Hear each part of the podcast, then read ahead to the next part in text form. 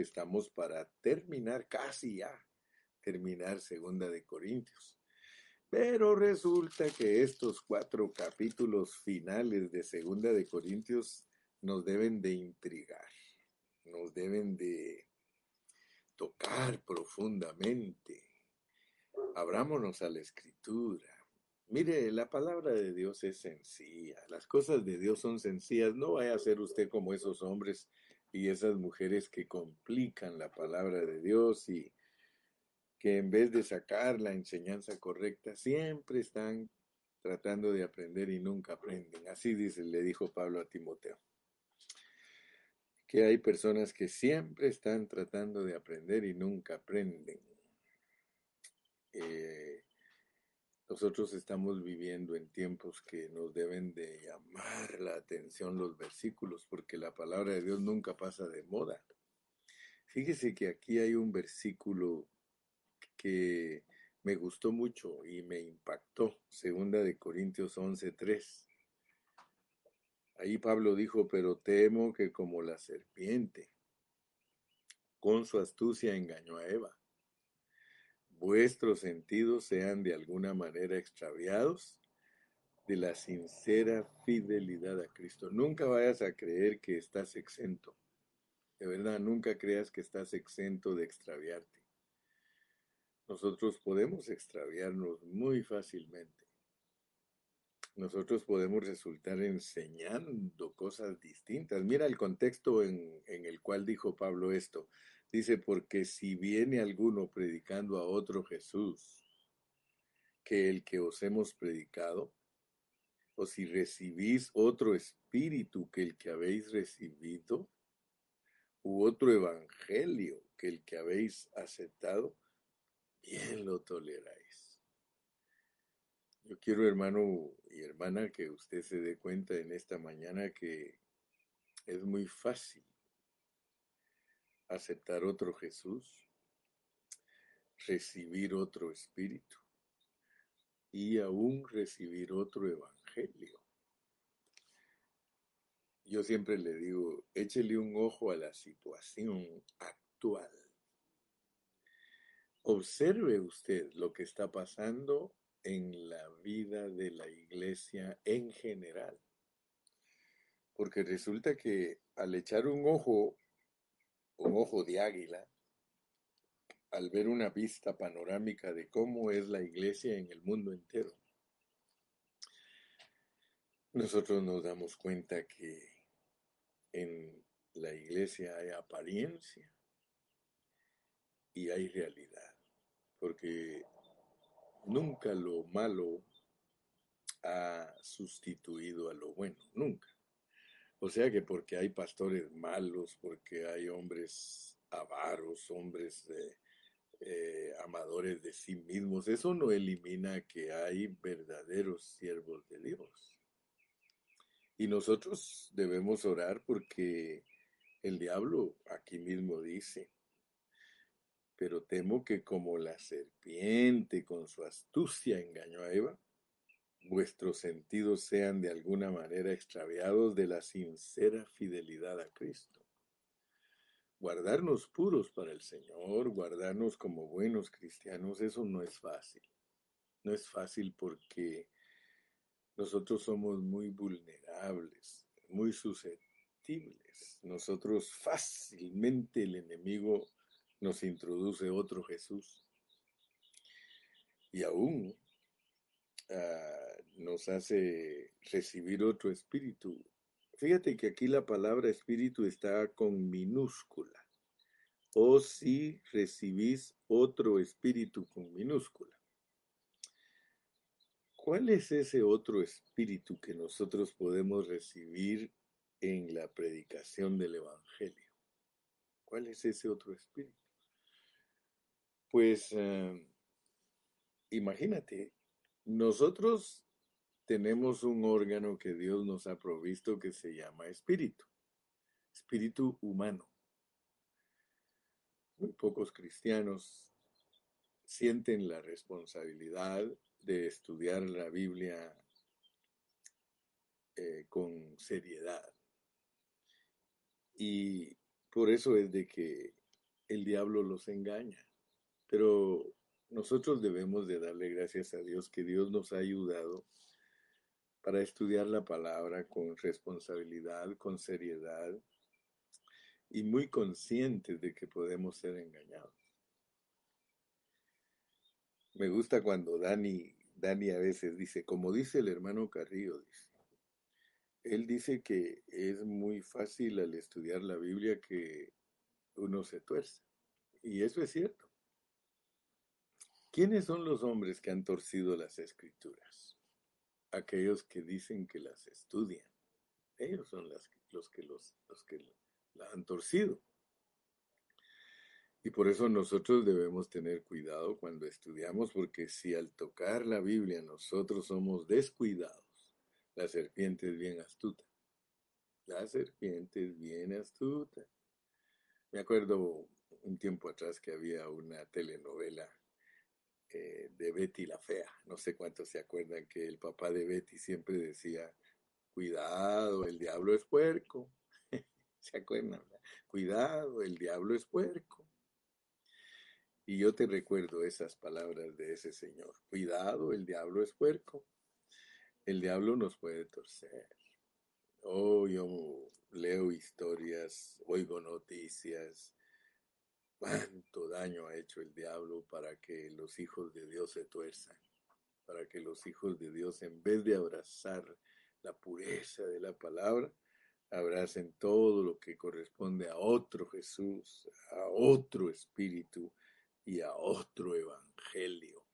No que hayan diferentes evangelios, dice, pero que el hombre los pervierte. Hay evangelio, hay otro evangelio, la perversión del evangelio, el hombre la produce.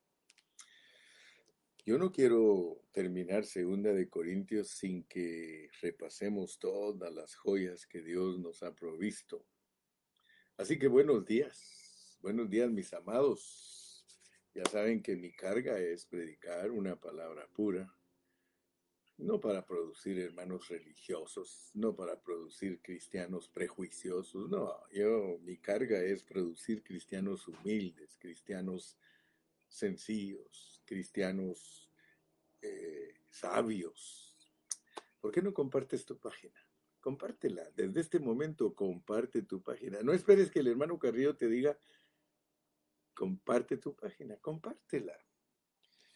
Yo siento el Espíritu de Dios en esta mañana en una forma fuerte aquí conmigo y quiero transmitírtelo a ti, que lo sientas fuerte que Dios te dirija, que Dios te consuele, que Dios te ayude. Yo no sé cuáles problemas tienes, yo no sé si te está yendo bien, si te está yendo mal, pero Dios te conoce, mi hermanito y mi hermanita. Y el propósito del hermano Carrillo es que seamos ministrados para no tener otro espíritu. Hay un espíritu que es correcto, ¿sí? Hay un espíritu que es correcto. Fíjate que Aquí está en el 11.4, porque si viene alguno predicando a otro Jesús, que el que os hemos predicado, o, o si recibís otro espíritu que el que habéis recibido. Aquí se puede decir que hay una como ambigüedad, porque se puede referir al Espíritu Santo o el Espíritu de Cristo el espíritu de vida, ese es el que nosotros hemos recibido.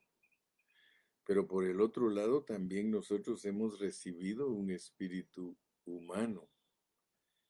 Entonces Dios nos ha dado un espíritu humano que también lo hemos recibido de Dios.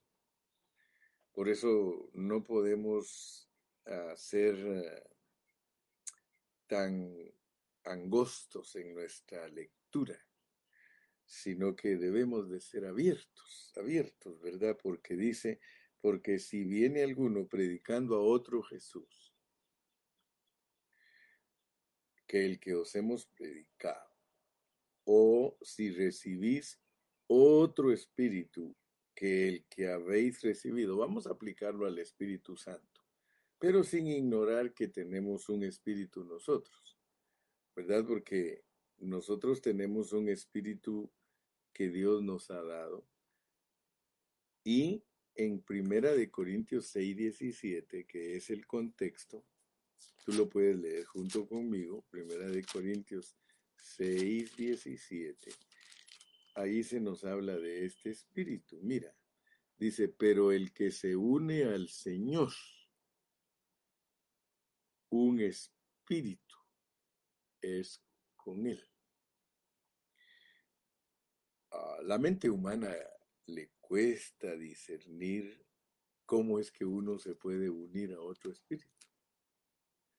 Porque cuando hablamos de unirse a otro espíritu, estamos hablando de una cosa que no se puede ver. Como por ejemplo, nosotros nos hacemos un espíritu con Dios. Cuando nosotros nos unimos al Señor, dice aquí claramente Pablo, que nosotros nos hacemos un espíritu con Él. Voy a arreglar el volumen. Gracias, Víctor. Desde Milagro, Víctor me dice, hermano o el volumen, sí. A veces a mí me pasan las mismas que a ustedes. Así como a ustedes se les escapa compartir su página, a mí se me escapa arreglar mi volumen, pero ya ahorita ya está arreglado y aunque hable calladito, Víctor me va a decir, gracias hermano Carrillo, ahora lo escucho. Pero estamos en este rollo, estamos en este enigma, estamos en esta incógnita. Dice, porque el que, pero el que se une al Señor, un espíritu es con él. Entonces, por eso yo más, a pesar que tengo otros puntos de vista, y como yo aprendí de un maestro que me, que me ayudó mucho cuando era joven a entender la escritura, eh, él siempre nos habló de los planos interpretativos de la Biblia, ¿verdad? Porque la Biblia tiene plenitud de interpretación. Si eso no fuera así, entonces nosotros solo la entenderíamos superficialmente. Pero nosotros tenemos la bendición de Dios de que al estudiar la Biblia Él nos puede meter a planos interpretativos, unos más elevados que otros. Y quiero decirte que cuando la Biblia se va elevando en plano interpretativo, es lógico que estoy hablando algo que se entiende, entramos a una plenitud. La Biblia tiene plenitud de interpretación. Eh, recuerdo mi maestro, él decía mínimo siete planos interpretativos. O sea que en el mismo versículo tú puedes alcanzar a ver hasta siete dimensiones de lo que Dios te quiere hablar, porque Él es riquísimo, Él es rico. Si nosotros somos esos que dicen en inglés eh, narrow-minded, somos personas con mente angostita, pues nosotros solo alcanzamos a ver la letra, lo blanco y negro, y de ahí no vamos a pasar. Pero aquí se nos está hablando de otro Jesús. Tú tienes que saber que en la predicación hay muchos Jesuses. ¿Sabías tú que muchos Jesuses? Por ejemplo, hay 450 denominaciones que tienen cada una un punto de vista de Jesús. O sea que no te asustes. No, no te asustes. Yo creo que dice mi hermana Miriam, ay, dice, ¿se paró el video a todos o solo a mí? Yo creo que solo a usted, hermana Miriam, porque todos los demás están tranquilos. Mire, desde allá de Tennessee. La hermana Zoilita Quiñones nos dice, ahora sí se oye. Desde Jalisco, dice la hermana Irma Rojo, gracias, ya se oye. Aleluya. Eh, luego, eh, por ahí algunos, dice, solo a usted, hermana, dice, solo a usted, hermana Miriam, haga algún movimientito ahí, hermana Miriam, para que vuelva al video. Pero regresemos a lo que estamos hablando, porque aquí en este programa Pan de Vida no tenemos prisa, sino que queremos conocer la palabra de Dios en una forma profunda, pero a la vez sencilla, profunda, pero y sencilla para que podamos comprender lo que Dios nos quiere hablar. Dios bendiga a mi hermanita María Elena Martínez González. Ella nos escucha desde Rosarito, Baja California. Hermana María Elena, que Dios la continúe bendiciendo. Usted es una hermanita que siempre está a la expectativa de este su programa. Manazoila, ay, me acuerdo ese momento que pasé a visitarles allá a Tennessee hace como dos semanas, hermana, me acuerdo, fue tan bonito nuestro encuentro porque después de tantos años de no podernos ver, Dios nos concedió orar en la sala de su casa, aleluya. Y quiero que se acuerde que no fue mi espíritu el que la fue a visitar, Fui, fuimos en cuerpo, eh, espíritu y alma con el hermano Iván a visitarlos. Saluditos para Eric y esperamos que ya esté mejor de su pierna. Primeramente Dios, que Dios se glorifique en su pierna.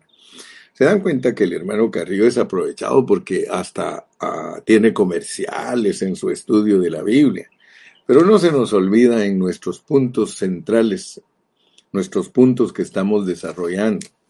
Ahorita estoy ocupado en que debemos de tener mucho cuidado porque la serpiente es astuta y la serpiente ha llevado a muchos hermanos que han empezado bien y ahora presentan otro Jesús, ahora predican con otro espíritu y predican otro evangelio. Y por eso les dije que en Estados Unidos hay 450 denominaciones. A lo mejor hasta ya estoy atrasado de noticias y son 1500 denominaciones. O sea que hay 1500 Jesuses.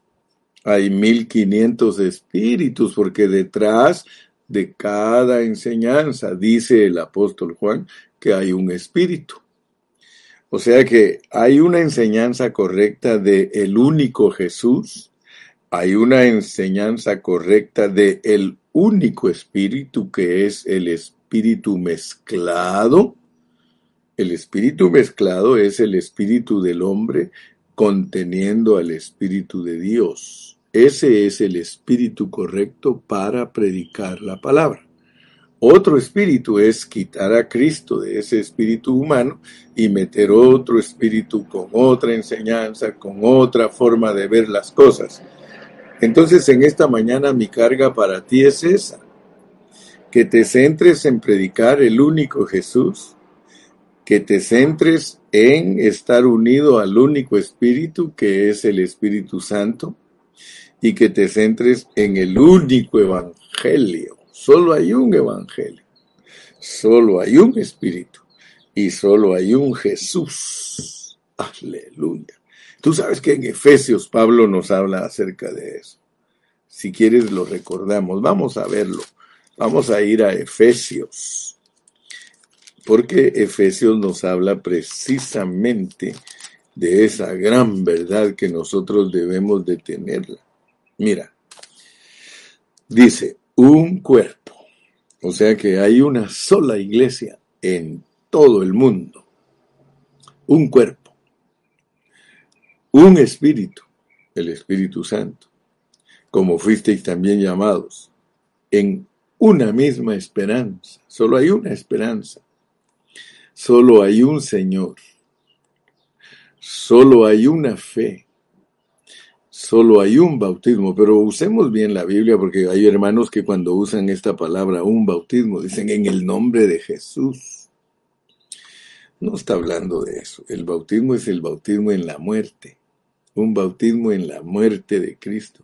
Solo hay un Dios, solo hay un Padre de todos, el cual es sobre todos y por todos y en todos. Aleluya. Entonces, aplicando la pureza de la palabra que está en, en los labios del apóstol San Pablo, debemos tener mucho cuidado con la serpiente, porque la serpiente es astuta y puede, dice, engañarnos como engañó a Eva y quitar nuestro sentido, en alguna manera, extraviarnos de la sincera fidelidad a Cristo. al casi terminar segunda de Corintios, yo estoy reconsiderando el capítulo 10, 11, 12 y 13 por una sencilla razón. A mí Dios me habló ayer, ayer cuando yo estaba predicando uh, acerca de las expresiones de Pablo y de cómo Pablo aparentemente se contradice. Porque eso es importante verlo, que aparentemente él se contradice. Porque él dice aquí que Dios habla por medio de él. Mira cómo dice pues. 13, 3. Pues buscáis una prueba de que habla Cristo en mí el cual no es débil para con vosotros, sino que es poderoso en vosotros. Les dice por un lado que Cristo es poderoso en ellos. Pero mire lo que dice el 4, porque aunque fue crucificado en debilidad, vive por el poder de Dios, pues también nosotros somos débiles en él. Y por eso es que nosotros le, le, debemos poner mucha atención al apóstol Pablo, porque él te dice, mira, nosotros somos fuertes en Cristo. Nosotros somos fuertes en Cristo. Somos poderosos en Cristo. Amén. Pero también dice, pero somos débiles en Cristo. Entonces ayer les decía que hay muchos mensajes que no se predican en la, en la iglesia. Hay muchos siervos de Dios que no han predicado estos mensajes. Ellos solo han predicado un lado de la verdad. Nosotros en Cristo somos poderosos porque aunque Cristo fue crucificado en debilidad, Él es poderoso porque Él vive por el poder de Dios. O sea que el poder de Dios es la resurrección. Cristo en resurrección dentro de nosotros es poderosísimo. Pero también Cristo crucificado es débil. Ni, mira, no hay manera que Cristo pudiera haber llegado a la cruz si él no hubiera sido débil. Pero no es una debilidad negativa. Yo no te estoy hablando de una debilidad negativa, porque si no, no vas a entender el hablar de Pablo. Mira, en el capítulo 12, tú sabes, cuando hablamos de los primeros seis versículos, ahí el apóstol Pablo nos dice que Él es un hombre que ha recibido visiones y revelaciones de Dios. O sea que a Pablo Dios le reveló lo que hay en el tercer cielo, lo que hay debajo de la tierra, y también le reveló lo que hay en la tierra. Eh, todavía me están pidiendo que suba el volumen, pero ya no tengo volumen. Déjame ver de nuevo. Hermana Anita me está pidiendo que les dé volumen. Ya lo tengo todo hasta arriba el volumen, hermana Anita. Se me hace que usted tiene que subirle a su volumen. Porque yo ya tengo el volumen hasta el tope. Pero tal vez me toca hablar un poco más fuerte a mí. Es que a veces estoy tan tranquilo que hablo calladito, pero por favor díganme si todos me están escuchando. Dice mi hermana Zoila que es ha de ser su móvil, hermana Anita, porque ella lo, me escucha perfectamente. Pero regresemos, ¿verdad? Ahí se recuerdan que eh, tenemos una mente cuerda, porque podemos ir a los comerciales y regresar al punto, y de esa manera estamos dialogando. No estamos eh, en un monólogo, ¿verdad? En el que yo soy el único que hablo, sino que ustedes también con el hecho de que ustedes eh, me dicen, eh, súbale al volumen, hermano Carrillo, buenos días, hermano, ya es un diálogo. Y a mí me gusta dialogar con ustedes. Gracias a Dios, esta mañana estamos aquí dialogando respecto a la palabra. Les decía que en el capítulo 12 de Segunda de Corintios, el apóstol Pablo nos dice que eh, él, ha recibido visiones y revelaciones del Señor. Ya entendimos que su apostolado era cuestionado.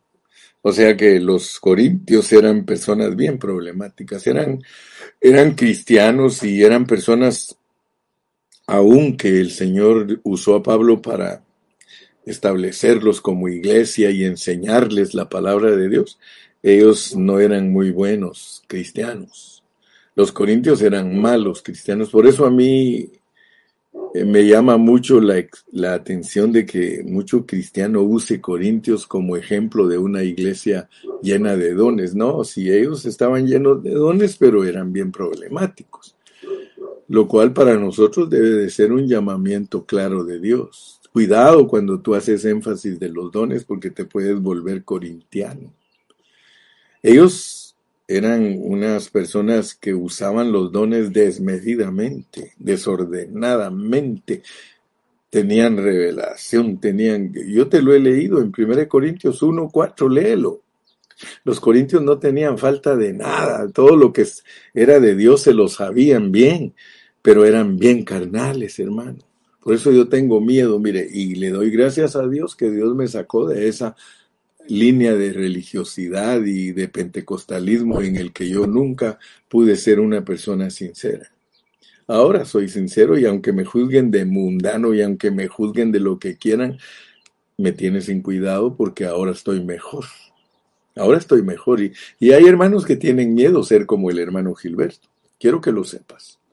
Hay hermanos que tienen miedo de ser como el hermano Gilberto. Dicen, no, me libre Dios a mí ser como el hermano Gilberto, porque el hermano Gilberto no cree en el Espíritu, porque el hermano Gilberto no cree en esto, no cree en aquello. Hermano, quiero decirte, yo creo en mi Señor con todo mi corazón, creo en la Biblia, creo eh, en, en lo sobrenatural, claro que lo creo, pero no me pongo a hacer énfasis en cosas que no nos edifican. Mire, volvamos a nuestro pasaje. Pero temo que como la serpiente con su astucia engañó a Eva, vuestros sentidos sean de alguna manera extraviados de la sincera fidelidad a Cristo. Hermano, yo quiero ser fiel a Cristo. Sabía usted, hermano, que a mí hay muchos hermanos que me aprecian, me quieren y todo, pero yo siempre les he dicho, Hermano, no pongas tus ojos en mí, porque yo te puedo fallar. No pongas tus ojos a mí, ni me vayas a exaltar, ni le digas a nadie el hermano Carrillo. Por eso, todo el tiempo les he dicho, no digan, dice el hermano Carrillo. Si ustedes no lo logran discernir en la palabra, ni me metan en sus negocios, por favor. Porque yo no estoy aquí para ser bien visto por ustedes, ni para ser exaltado por ustedes. Tampoco soy una persona tonta de decir que no quiero que me quieran. Sería tonta la esposa si le dice al esposo, pues a mí no me importa si me quieres o no me quieres. No, pero tampoco estoy en un extremo en que a mí se me dé la atención, por favor. No. Entonces yo quiero que ustedes vean que aquí esta enseñanza me ha impactado, me ha tocado, y por eso estoy tocando los versículos. Mira, dice en el, en el 12, 14, he aquí por tercera vez estoy preparado para ir a vosotros, y no os seré gravoso, porque no busco lo vuestro, sino a vosotros. Entonces yo quiero que quede bien clarito que yo cuando me acerco a ustedes, yo no me acerco para obtener nada de ustedes, ni su dinero, ni su admiración. No, yo quiero que admiren a Cristo. Nuestra fidelidad debe de ser a Cristo. Hoy día hay tantos problemas en esas eh, predicaciones de otro Jesús, de otro espíritu y de otro evangelio al grado que a los hombres, siendo falsos, los adoran. ¿Sí? Siendo falsos, los adoran. En cambio, nosotros, mire, mire a lo que le tiramos. Aunque amándoos más, sea amado menos. Yo le doy gracias a Dios por los hermanos que no me aman, fíjese hermano. Fíjese que a mí me han llamado hermanos diciéndome que ellos no me quieren. ¿Usted cómo se sentiría que alguien lo llamara y le dijera, le dijera, mire, quiero decirle que usted me cae mal? Esas llamadas no son muy buenas. Sin embargo, yo estoy preparado a recibirlas y le digo, bueno, le digo, no sé, y cuando estoy de buenas, les hablo de la Biblia, pero cuando estoy de malas, le digo, ay, si yo no soy monedita de oro, hombre, para caerte bien a ti. Y a veces pues se me va la mano y en vez de bendecirlo lo regaño. Pero quiero que sepas que yo a eso le tiro, amándolos a ustedes, aunque ustedes me amen menos. ¿Saben por qué le tiro a eso? Y esto es pura psicología espiritual elevada. Esto, esto es revelación, esto, esto es profundo. Fíjense que Pablo, que Pablo diga, ¿saben qué? Yo los quiero a ustedes y yo sé que ustedes entre más los quiero, menos me quieren. Cuando tú le dices eso a alguien, fíjate pues lo que estás tocando. Porque aparentemente para nosotros el hablar de Pablo es un hablar complicado y en vez de ver cómo le hallamos para ver qué dice, nosotros nos quedamos rascándonos la cabeza y ¿cómo es que dijiste Pablo? ¿Qué es lo que quieres decir? Pero Pablo no tiene temor de decirnos, fíjense que aunque yo los quiera mucho a ustedes y aunque amándolos más, ustedes me quieran menos. ¿Qué creen que les está diciendo Pablo cuando les dicen, aunque él está preparado para todo.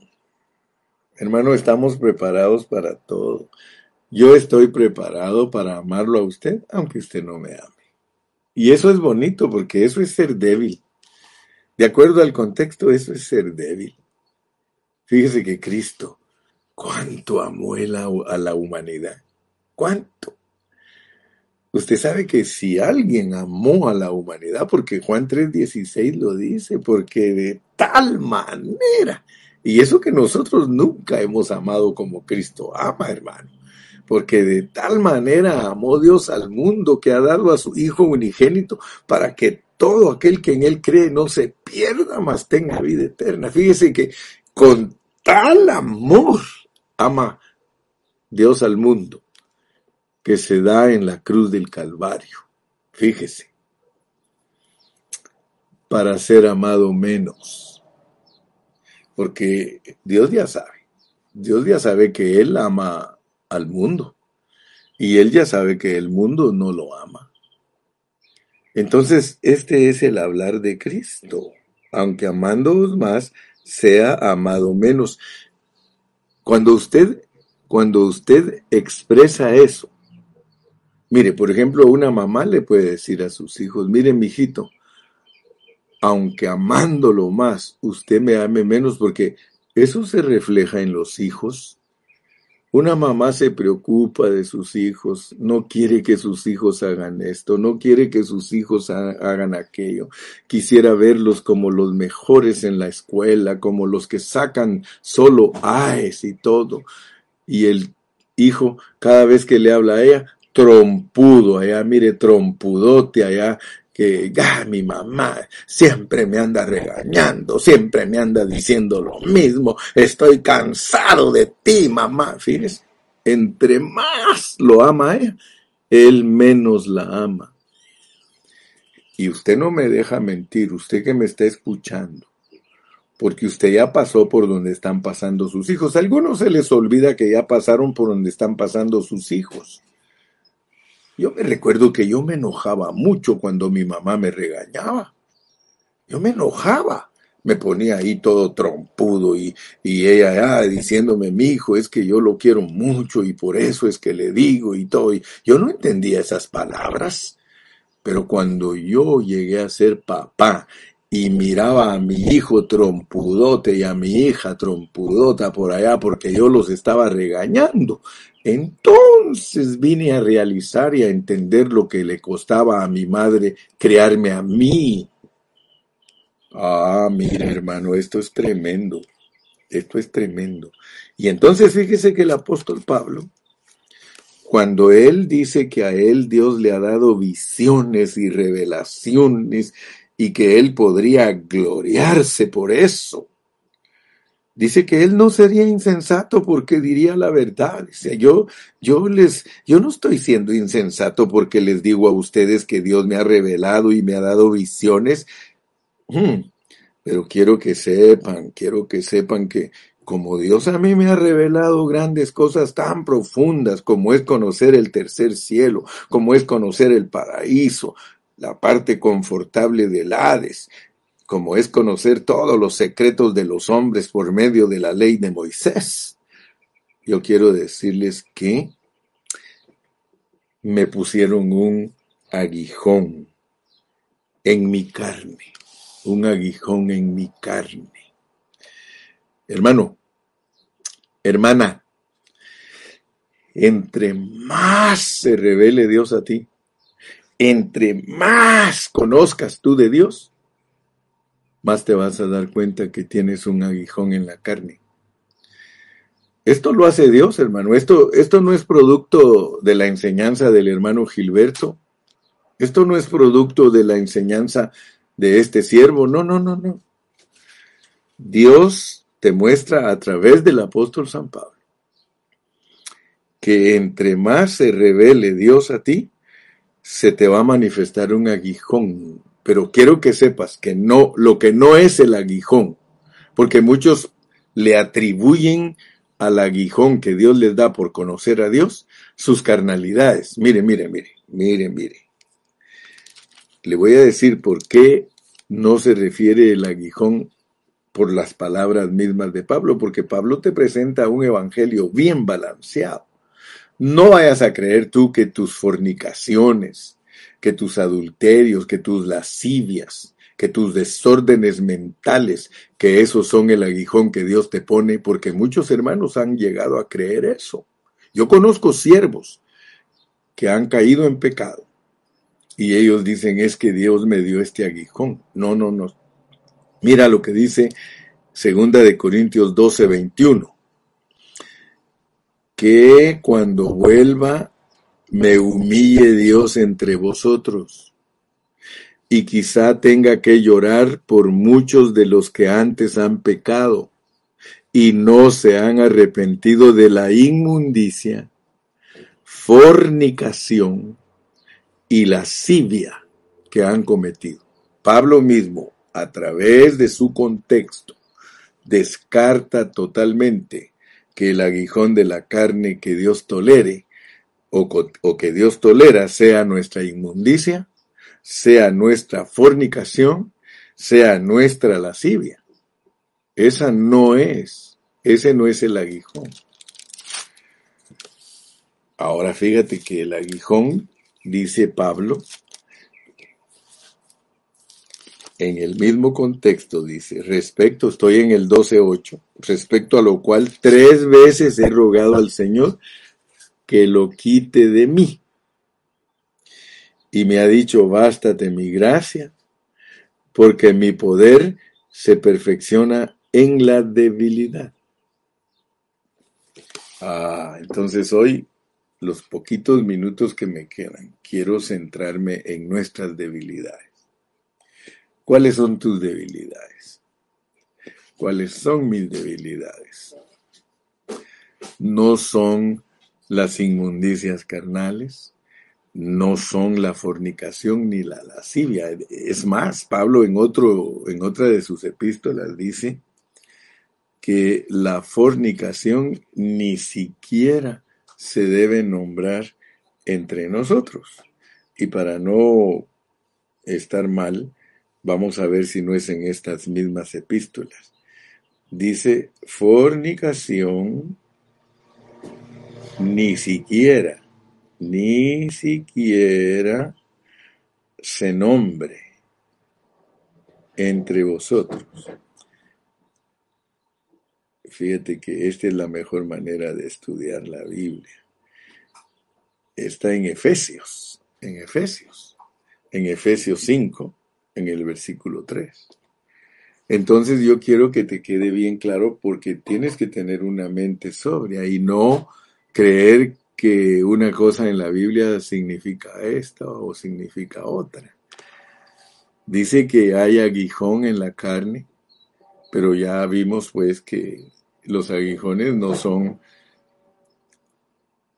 ni la inmundicia, ni la fornicación, ni la lascivia. Esos son pecados que nosotros debemos de vivir arrepentidos de ellos y no practicarlos. Eso nos va a llevar a la santidad, hermano. Gracias, mi secretaria Ana Ayala dice, ya nos puso el versículo, pero fornicación y toda inmundicia o avaricia, ni aún se nombre entre vosotros como conviene a santos. Y ahí, fíjate que a veces nosotros creemos que los pecados de nosotros solo son de cierta categoría, pero ahí nos metió hasta la avaricia. Si a nosotros, si nosotros no somos generosos, ese es ser avaros. Avaro es alguien que no es generoso, alguien que no suelta la feria alguien que no invita a comer a otro. Mire, hermano, yo he aprendido eso, soy, tengo vicio de invitar a los hermanos a comer y me gusta pagar por ellos. sí, mira, me gusta y le doy gracias a Dios porque en eso me parezco a Cristo. Porque Pablo lo practicaba. Mira cómo dice en el 2 Corintios 12:15, y yo con el mayor placer gastaré lo mío Oh, hermano, si algo me atrae a mí es pagarle a mi hermano su comida, ir con él a comer. Y yo, yo pago, yo pago. Pero no como dice Calle, que dice que su papá eh, les decía cuando había que pagar, dice, bueno, ¿quién va a pagar? Y él creo que se metía la mano a la bolsa y decía como que no podía sacar la cartera, que estaba trabada la cartera, porque hay hermanos que así son, vamos a comer con ellos y cuando ya se trata de pagar como que se les traba la cartera, está pegada, no sé qué les pasa, esperando. O si no, otros cuando vamos a comer están esperando que, ver quién les va a decir, hermano, yo te voy a pagar y, y, por último resultan diciendo, espérenme que olvidé mi cartera en el carro y ahorita regreso, pero era porque tenía la intención de que otros lo invitaran. Y yo con el mayor placer gastaré lo mío. Y no solo eso, dice, yo mismo me gastaré del todo por amor de vuestras almas. Pero todo esto está bajo el contexto y me ha, y me ha dicho, bástate mi gracia, porque mi poder se perfecciona en la debilidad. Tú quieres ver bien claritos estos asuntos, porque aquí se nos dice que Cristo dentro de nosotros es poderoso, pero Cristo dentro de nosotros es poderoso para reforzar nuestra debilidad. O sea que por un lado tenemos a Dios, que es poderoso, y por el otro lado estamos nosotros, que somos débiles. Ya sabes tú, pues, que la habitación de Dios dentro de ti es un poderoso al lado de un débil. Un poderoso al lado de un débil. Ahora, dice aquí que el aguijón, el aguijón que Dios te ha dado, es para que tú, para que tú seas perfeccionado en esa debilidad. O sea, mira, Pablo dice que él le rogó a Dios que le quitara sus debilidades. Tú en esta mañana me vas a decir cuál es tu debilidad. No, no me digas. Ni yo tampoco te voy a decir cuál es mi debilidad. Pero el Cristo que te han dado a ti dentro de ti es para que te ayude en tus debilidades. Porque dice Pablo que no se las van a quitar a uno. Dios no te va a quitar estas debilidades, pero no son la, inmundicia no es tu debilidad, ni la fornicación es debilidad, ni la lascivia son, es debilidad. Esas son perversidades, esas son cosas que nosotros dejamos entrar en nuestro ser que nos impiden ver lo que es el Cristo poderoso ante los débiles, las debilidades de nosotros, las debilidades. Yo me acuerdo, ¿se recuerdan ustedes que les he contado que una vez le dijo un hermano al otro? Le dijo, hermano, ¿por qué no nos contamos nuestras debilidades para que podamos orar los unos por los otros? Y entonces, después de estar insistiendo que se contaran sus debilidades, pues convenció a los otros hermanos. Y entonces les dijo él, dijo, bueno, pues yo, yo quiero decirles que yo tengo una debilidad. Yo soy diácono. Y a mí me ponen a, a recoger la ofrenda y a contarla.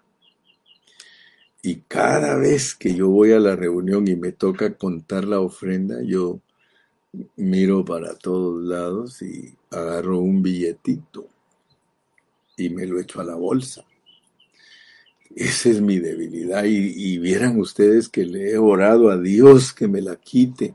Le he pedido a Dios que me ayude para no hacer eso. Y, y no me la ha quitado. Entonces el otro le dice, pues, pues ya que ustedes son tan sinceros, yo también quiero contarles mi debilidad. Yo le he pedido a Dios que me la quite y no me la ha quitado. Mi debilidad es que soy chismoso. Yo todo lo digo. Yo creo, hermano, que nuestras debilidades, mira, si nosotros analizamos bien el contexto de nuestra debilidad, Bueno, Cristo es tu debilidad. Cristo es tu debilidad, mira, porque aunque fue crucificado en debilidad, vive por el poder de Dios, pues también nosotros somos débiles. Pero cuando somos débiles, dice que somos poderosos, porque el poderoso que está en nosotros es para nuestra debilidad. ¿Quieres entender más? ¿Quieres entender más respecto a esto?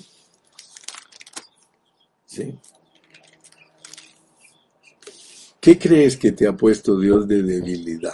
Que no te la quiere quitar. Porque Él quiere que se manifieste el poder. Que se manifieste el poder. Ahora, gracias a Dios, estamos entendiendo que toda debilidad corresponde a dejarnos crucificar.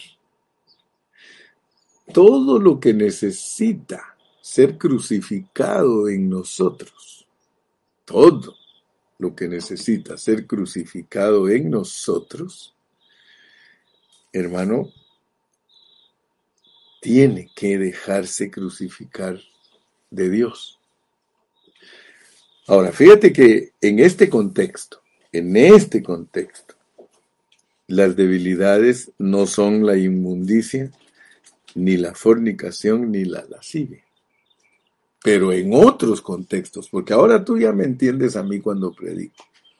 Nunca des por sentado que ya entendiste porque te vas a dar cuenta que no has entendido.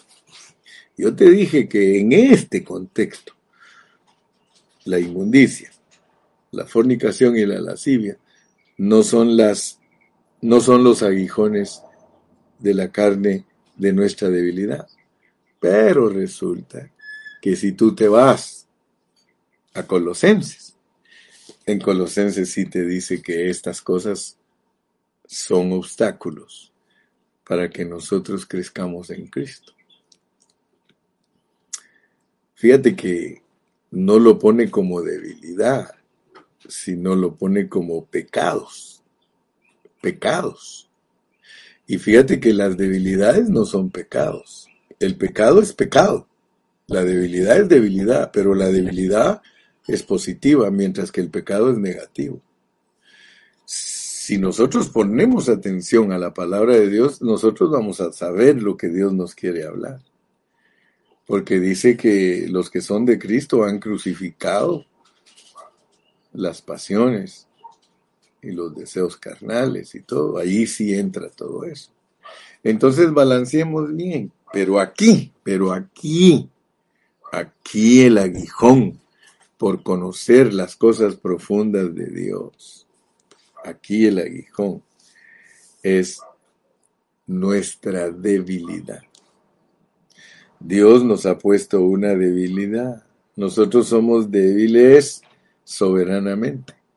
Dios te ha hecho débil soberanamente para que tú te gloríes en Cristo el poder de Cristo al operar en tu debilidad, tú te glorías y tú dices, wow, Cristo en mí la esperanza de gloria. Dice el versículo 10, por lo cual por amor a Cristo me gozo en las debilidades.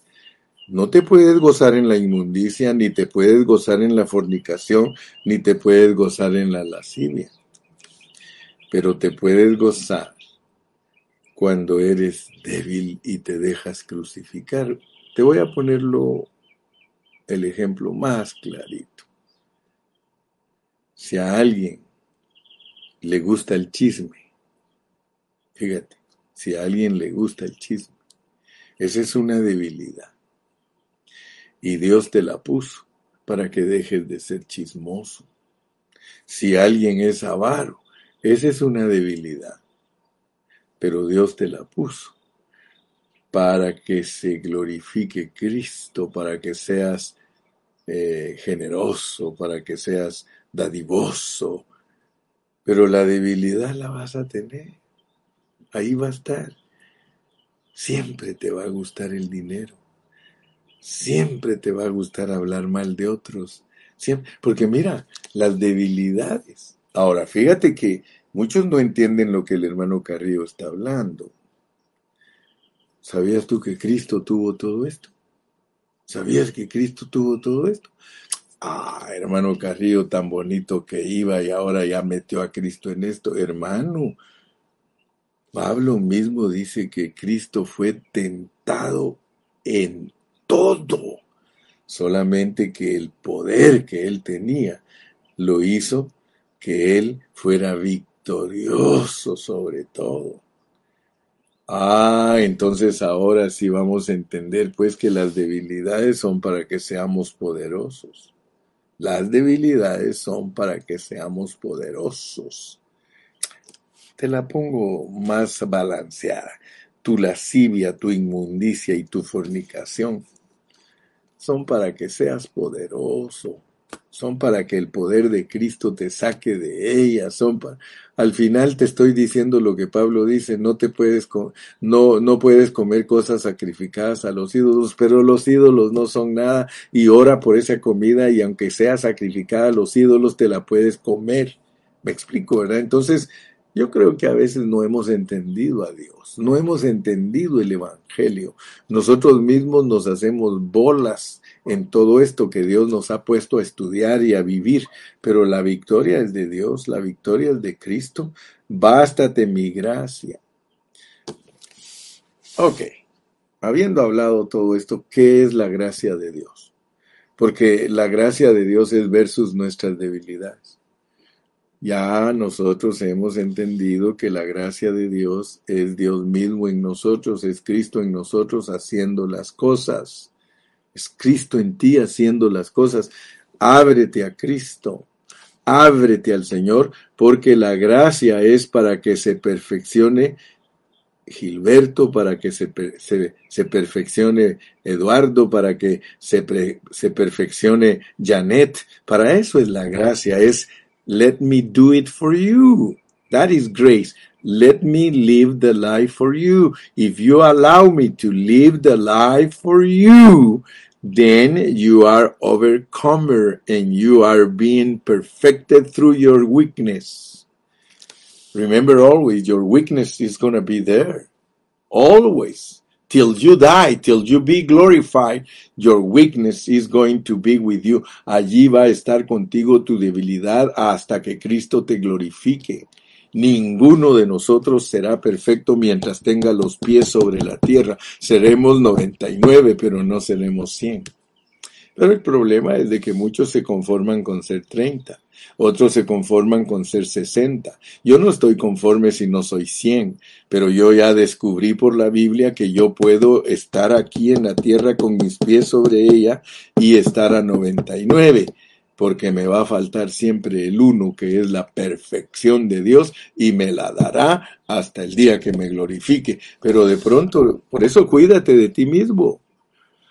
Tú tienes debilidades que afectan a tu esposa, tú tienes debilidades que atacan a, eh, afectan a tus hijos, tú tienes debilidades que afectan a los hermanos en la iglesia, tú tienes debilidades, tus hijos tienen debilidades que te afectan a ti, tus hijos son bien débiles, muchos de tus hijos son mundanos, están atraídos totalmente por el mundo, pero son las debilidades que Dios les pone para ver si algún día llegan a la estatura de Pablo de decir, quítamelo, Señor, quítamelo. Y te, le va a contestar el Señor, bástate mi gracia, bástate mi gracia. Así es, mi hermano, que hoy ya pude platicar contigo, que, que Dios te bendiga, que Dios te guarde.